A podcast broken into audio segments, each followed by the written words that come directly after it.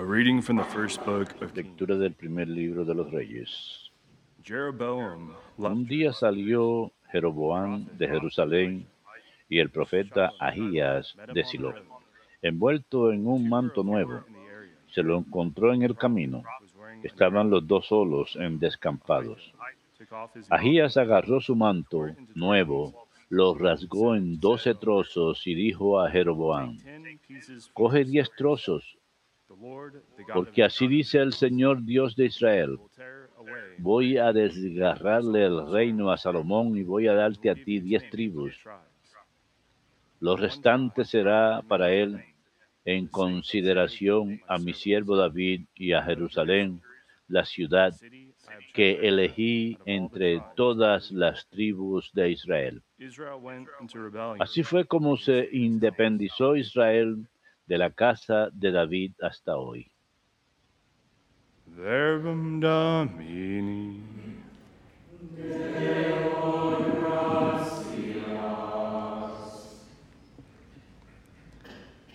I am the Lord. Yo soy el Señor Dios tuyo.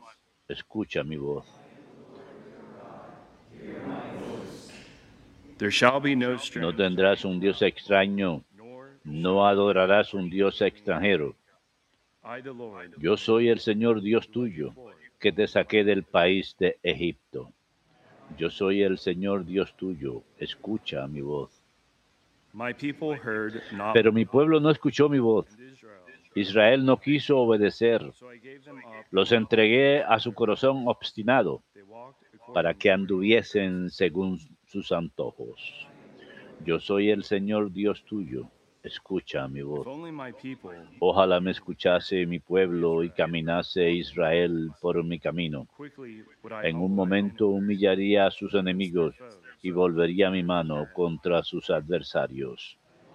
Yo soy el Señor Dios tuyo. Escucha mi voz.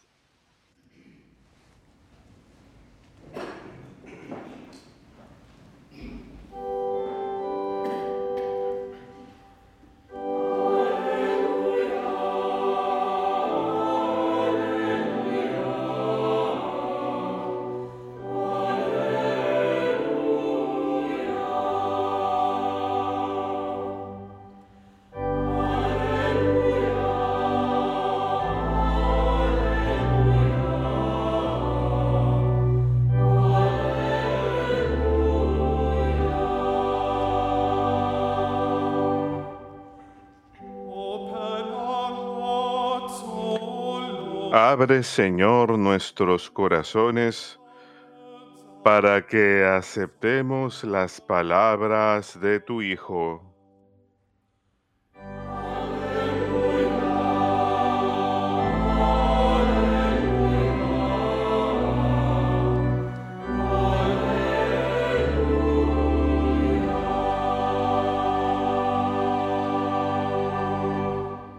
Dominus vobiscum.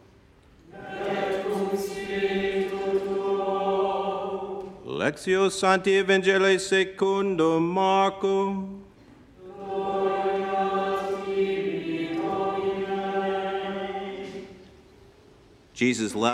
En aquel tiempo, dejando Jesús el territorio de Tiro, pasó por Sidón, camino del lago de Galilea, atravesando la de Capolis, y le presentaron un sordo que además apenas podía hablar, y le piden que le imponga las manos. Él, apartándolo de la gente a un lado, le metió los dedos en los oídos y con la saliva le tocó la lengua.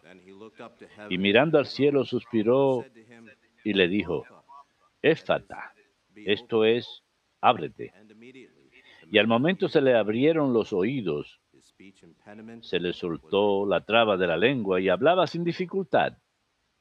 Él les mandó que no lo dijeran a nadie, pero cuanto to, más se lo mandaba, con más insistencia lo proclamaban ellos.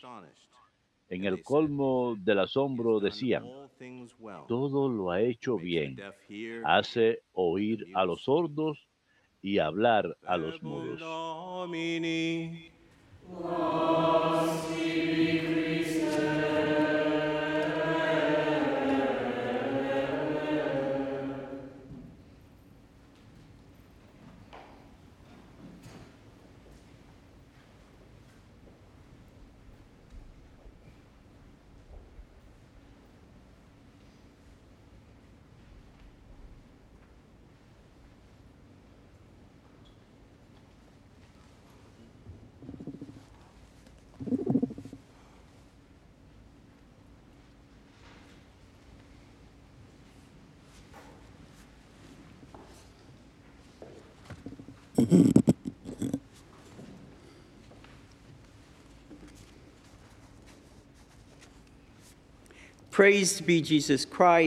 Alabado sea Jesucristo, ahora y para siempre. Amén.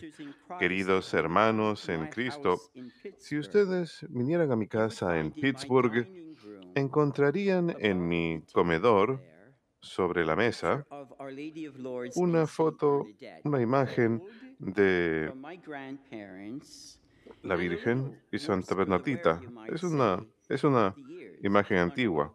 Pertenecía a mis padres y mis abuelos. Está pintada en metal, enmarcada, y está desgastada. El marco est- está desgastado e incluso la imagen también. Y hace unos años atrás decidí que le iba a mandar a cambiar el marco. Y cuando miré esa imagen, me dije a mí mismo que hay muchas batallas espirituales que se lucharon ante esta batalla, porque cada noche nos solíamos reunir frente a ella y rezar el rosario. Y me dije, debe permanecer así tal y como está, para recordarnos que a través de las dificultades en la vida, la gracia de Dios resplandece, nunca nos falla, y en especial a través de la intercesión de nuestra Inmaculada Madre María. Ella nunca nos falla. Hace muchos años, cuando era seminarista en Roma, tuve el privilegio y honor, por más indigno que era, de pasar un verano en Lourdes, un verano ayudando a los enfermos. Yo era eh, camillero, yo explicaba el mensaje de Lourdes a todos los que acudían ahí. Pero antes de ir ahí aquel verano, decidí que tenía que ir antes de trabajar primero como peregrino. Y recuerdo haber ido a Lourdes por tren desde Roma, un viaje de 24 horas, y haber bajado del tren a la cima de la colina en Lourdes y haber caminado hasta ese pequeño pueblo y haber pasado por las puertas del santuario para arrodillarme en un agujero en la roca. La gente que no tiene fe diría, es algo descabellado hacer eso, ¿verdad? Pero si uno tiene fe, uno sabe que ese punto, ese agujero fue creado por la presencia de la Madre de Dios misma, porque es exactamente como Dios obra. Lo escuchamos en el Evangelio de hoy. El sordo y tartamudo pedía sanación. La gente lo presentó al Señor y le suplicaban que le impusiera las manos. Él lo apartó a un lado de la gente, le metió los dedos en los oídos y le tocó la lengua con saliva. Después, mirando al cielo, suspiró y le dijo, Efetá, que quiere decir, ábrete. E inmediatamente el hombre quedó sanado. Dios utiliza las cosas de este mundo para traernos su propia vida sobrenatural. Sabemos que se trata de la encarnación. Dios entró al mundo para traer amor y misericordia y salvación a todos nosotros, incluso en esta lectura del Evangelio. Jesús escupe. Uno no puede ser más digno que eso, ¿verdad? Pero es la gracia de Dios, su santidad, que viene al mundo y nos santifica con su mera presencia. Y eso es lo que pasó en Lourdes, ¿verdad? La Santísima Virgen vino a una gruta que en realidad es un lugar a, largo, a lo largo del río. Y a partir de ahí fluyó gracia.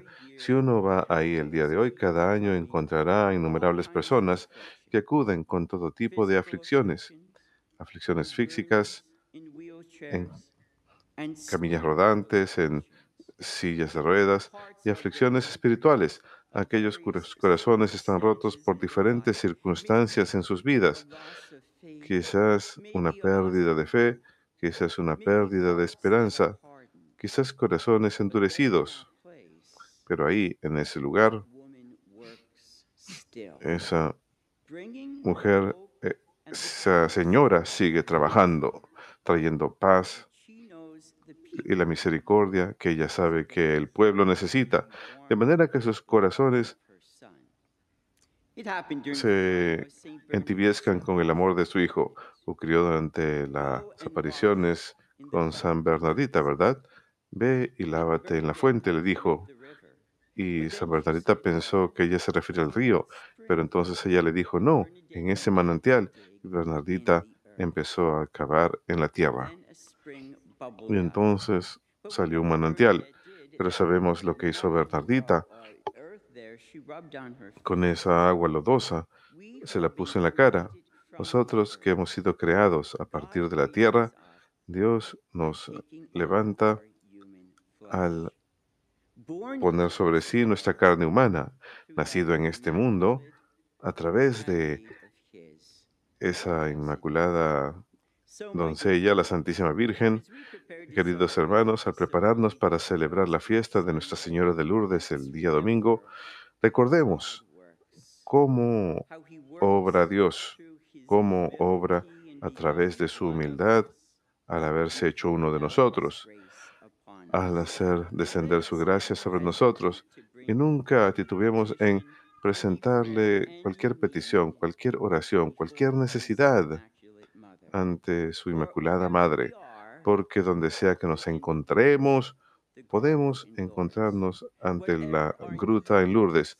Cualquiera sea nuestra necesidad, podemos contar con ella para que ruegue por nosotros y nos acerque incluso más a su Hijo y nos reciba en el increíble misterio de la pasión, muerte y resurrección del Señor.